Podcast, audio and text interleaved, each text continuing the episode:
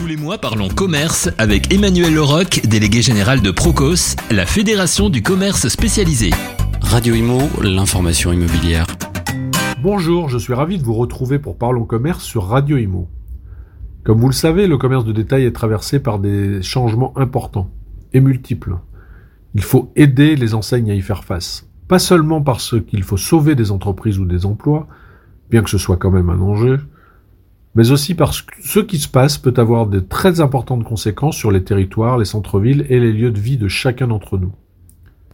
Camailleux, San Marina, André, quels enseignements tirer de ces défaillances d'entreprise?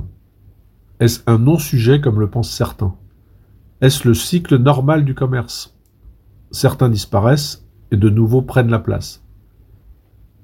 Pas certain que cela se passe sans conséquences graves compte tenu de la volumétrie du nombre de fermetures de magasins et d'emplois supprimés ou menacés. Je note d'ailleurs que s'il s'agissait d'industrie ou d'usines, les réactions seraient très très différentes, notamment du côté des pouvoirs publics. La mobilisation serait bien supérieure. Car de quoi est-il question? Parle-t-on de quelques fermetures Parle-t-on de petites entreprises sans histoire Parle-t-on d'enseignes qui n'avaient plus de clients Pas du tout. Il s'agit d'entreprises qui, comme toutes les entreprises du commerce, doivent financer de profondes transformations, d'une part, et qui viennent d'affronter trois ans d'une des pires crises pour le commerce de détail, les gilets jaunes, puis la Covid, avec des mois de fermeture. La question n'est pas d'aider n'importe quelle enseigne, si elle n'est plus viable, mais de ne pas laisser tomber des acteurs qui, avec un appui limité, pourrait franchir la marche conjoncturelle actuelle pour être demain contributeur d'un commerce transformé. Sachons-le, si nous laissons tomber des acteurs sur la base de principes inadaptés à la situation actuelle, c'est-à-dire les conséquences du Covid puis de celles de l'énergie et de l'inflation, jamais nous nous trouverons de solution aux multiples fermetures de magasins partout en France.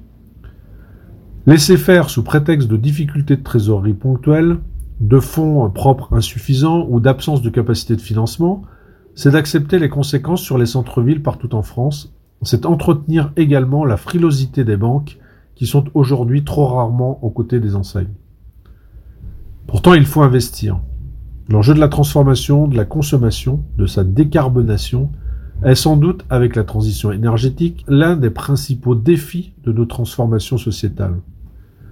Décarboner la consommation, c'est progressivement changer l'offre, la conception et le contenu des produits vendus. C'est préférer la durabilité, proposer de nouvelles offres telles que l'abonnement, la location, etc. La question est qui va le faire?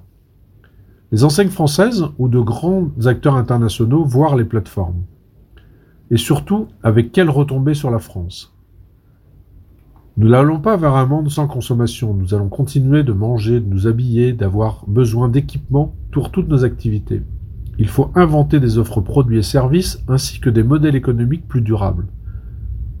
Tout cela, nous le savons, et les enseignes y travaillent. Mais cela demande moyens humains et financiers.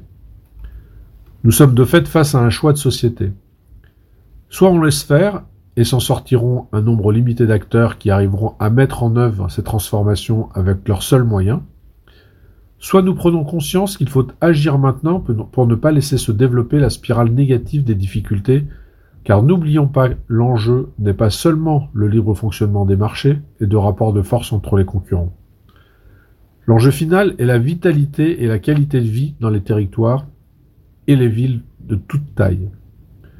Le développement de la vacance commerciale, c'est la baisse d'attractivité des rues, qui fragilise d'autres commerçants qui se trouvent eux-mêmes en difficulté, etc.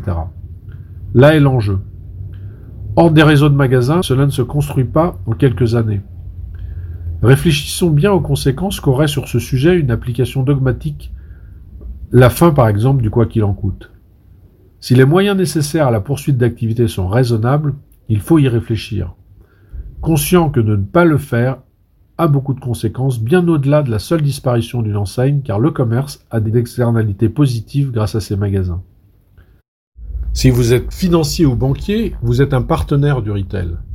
Ne vous laissez pas aveugler par la conjoncture. Le commerce de demain sera largement construit par les enseignes actuelles. Elles seules peuvent transformer la consommation et le commerce autant qu'il le faut.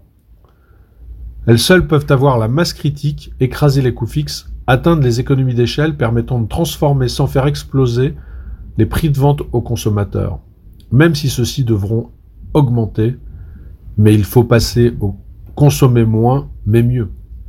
Alors si vous êtes banquier, il faut accompagner vos clients enseignes vers ces transformations. Si vous êtes propriétaire de locaux de commerce, comment pensez-vous que les loyers puissent sans cesse augmenter dans un tel contexte? Le raisonnement doit être collectif. La fermeture d'un magasin, c'est la fragilisation de ses voisins. À plus ou moins long terme, la spirale négative sur votre actif, ce n'est donc pas votre intérêt.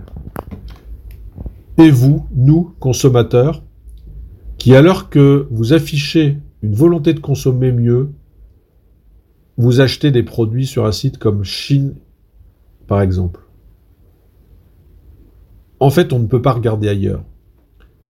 Franchir ce cap difficile de 2023 et accélérer les transformations du commerce font partie de la transformation de la société et en sont une partie importante. C'est l'affaire de tous. L'analyse ne doit pas se résumer à la défaillance de quelques acteurs. On ne peut pas se rassurer ainsi. Les transformations sont globales, il faut en avoir conscience, il faut les mettre en œuvre, et le secteur a besoin d'une mobilisation de l'ensemble de l'écosystème et avant tout du gouvernement dans le cadre d'une politique globale du commerce qu'il est maintenant largement le temps de définir et de mettre en œuvre. Voilà, nous nous retrouvons le mois prochain pour Parlons Commerce sur Radio Imo. Parlons commerce avec Emmanuel Leroc, délégué général de Procos.